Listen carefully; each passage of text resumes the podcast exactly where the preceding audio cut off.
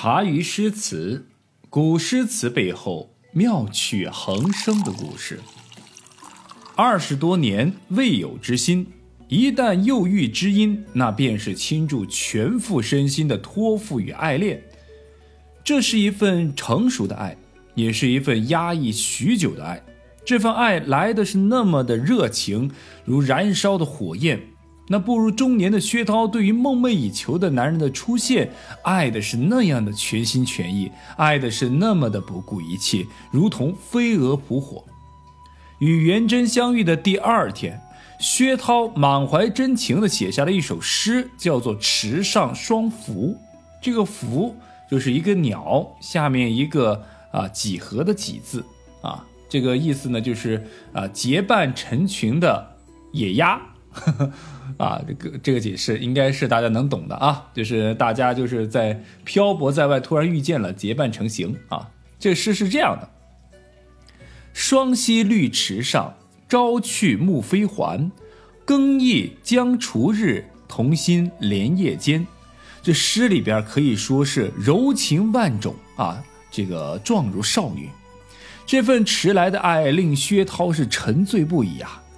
都说恋爱中的女生啊。是瞎子，薛涛明明知道元贞是有妇之夫，而且两人地位悬殊啊，年纪也悬殊，一个四十一岁，一个三十岁，一个是朝廷要员，一个是曾经有官妓名号的这样的一个才貌双全的女子，这样的姐弟恋再加婚外恋，明显是没有好结果。但薛涛不管不顾的和元贞是双宿双飞啊。这个尽享欢乐，这无疑是薛涛此生最欢乐的日子。只羡鸳鸯不羡仙。薛涛与元贞纵情于宛如仙境的巴山蜀水之间，全然忘了此处是何世，今夕又是何年。特别是我们的元贞同学啊，此时此刻自己的老婆是卧床病重啊，他却跑来忘情撩妹，实在是让人觉得他这个人太渣啊。但没关系，咱们的薛涛爱呀，爱他的很呐，管不了这么多。当然，美好总是短暂的。元贞此次出公差呢，也只有三个多月的时间，然后就要回京了。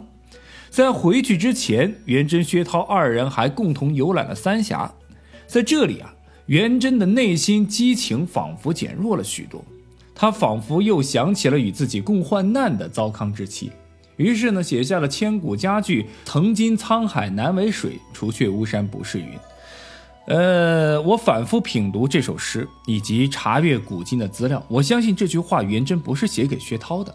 我也相信才智过人的薛涛看了这句话，他也明白元贞内心的深处究竟隐藏着什么。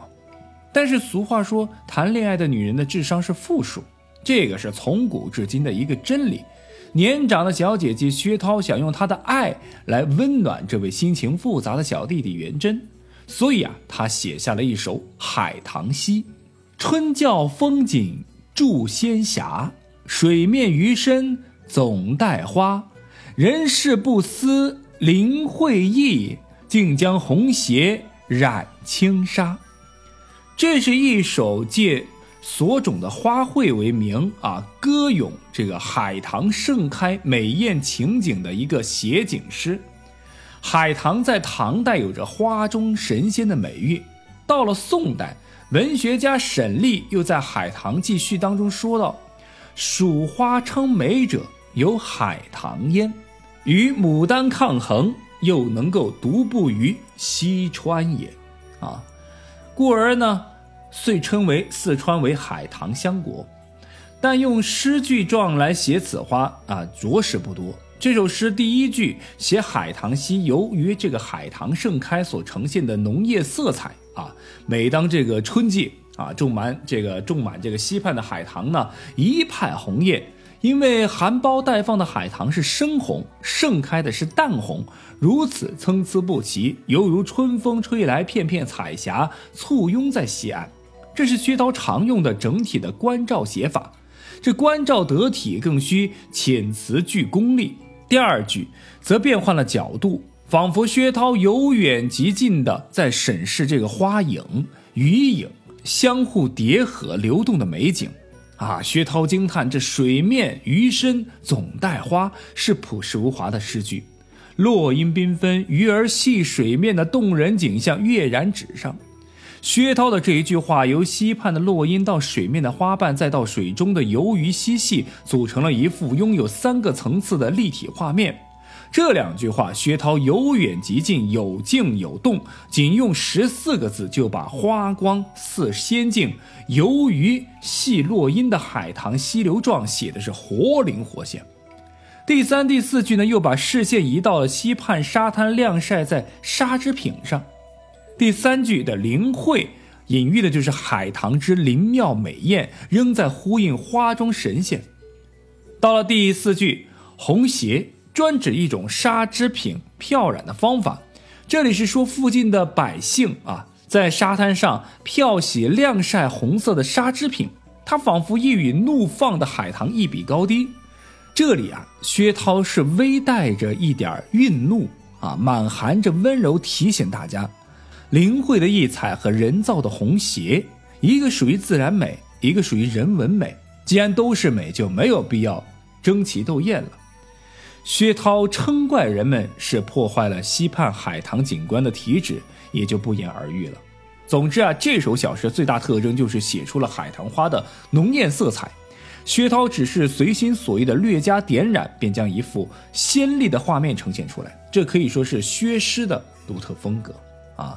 春教风景助仙侠，水面鱼身总带花。人事不思林会意，竟将红鞋染轻纱。啊，总之呢，大家可以看到啊，同样是一起游玩巴山蜀水，薛涛更像是一个恋爱中的小女生，写的东西还是喜欢啊那种欢喜跳脱。相反，元贞写的诗句啊，就阴郁了许多。三个月后，元贞返京了。碍于亡妻的爸爸，也就是岳父大人还在，而且他自己还是当朝的重臣，曾任吏部员外郎啊、检校工部尚书等职，所以元贞不可能带着薛涛一同回长安啊！毕竟哪有这前人前脚刚走，马上就纳新欢的道理？何况还是年长十多岁的小姐姐，即便是开放的唐朝，也容不下这个道理啊！薛涛明白，那或许又不明白。因为他早已爱得太深沉，所以袁涛离开的那一日，他写下了一首《牡丹》，作为定情信物也好，离别赠礼也罢。啊，诗是这么写的：去春零落暮春时，泪湿红笺怨别离。常恐变同巫峡散，因何重游武陵潮？传情每向心相得，不与还应彼此知。只欲栏边安整席，夜深闲共说相思。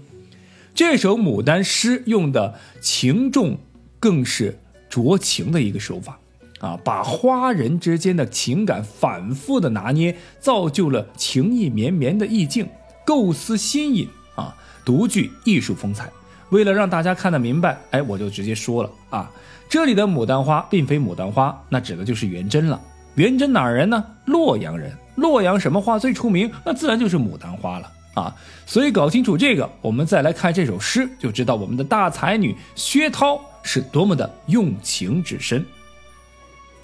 首联啊，我们来看一下：去春零落暮春时，泪湿红笺啊，怨别离。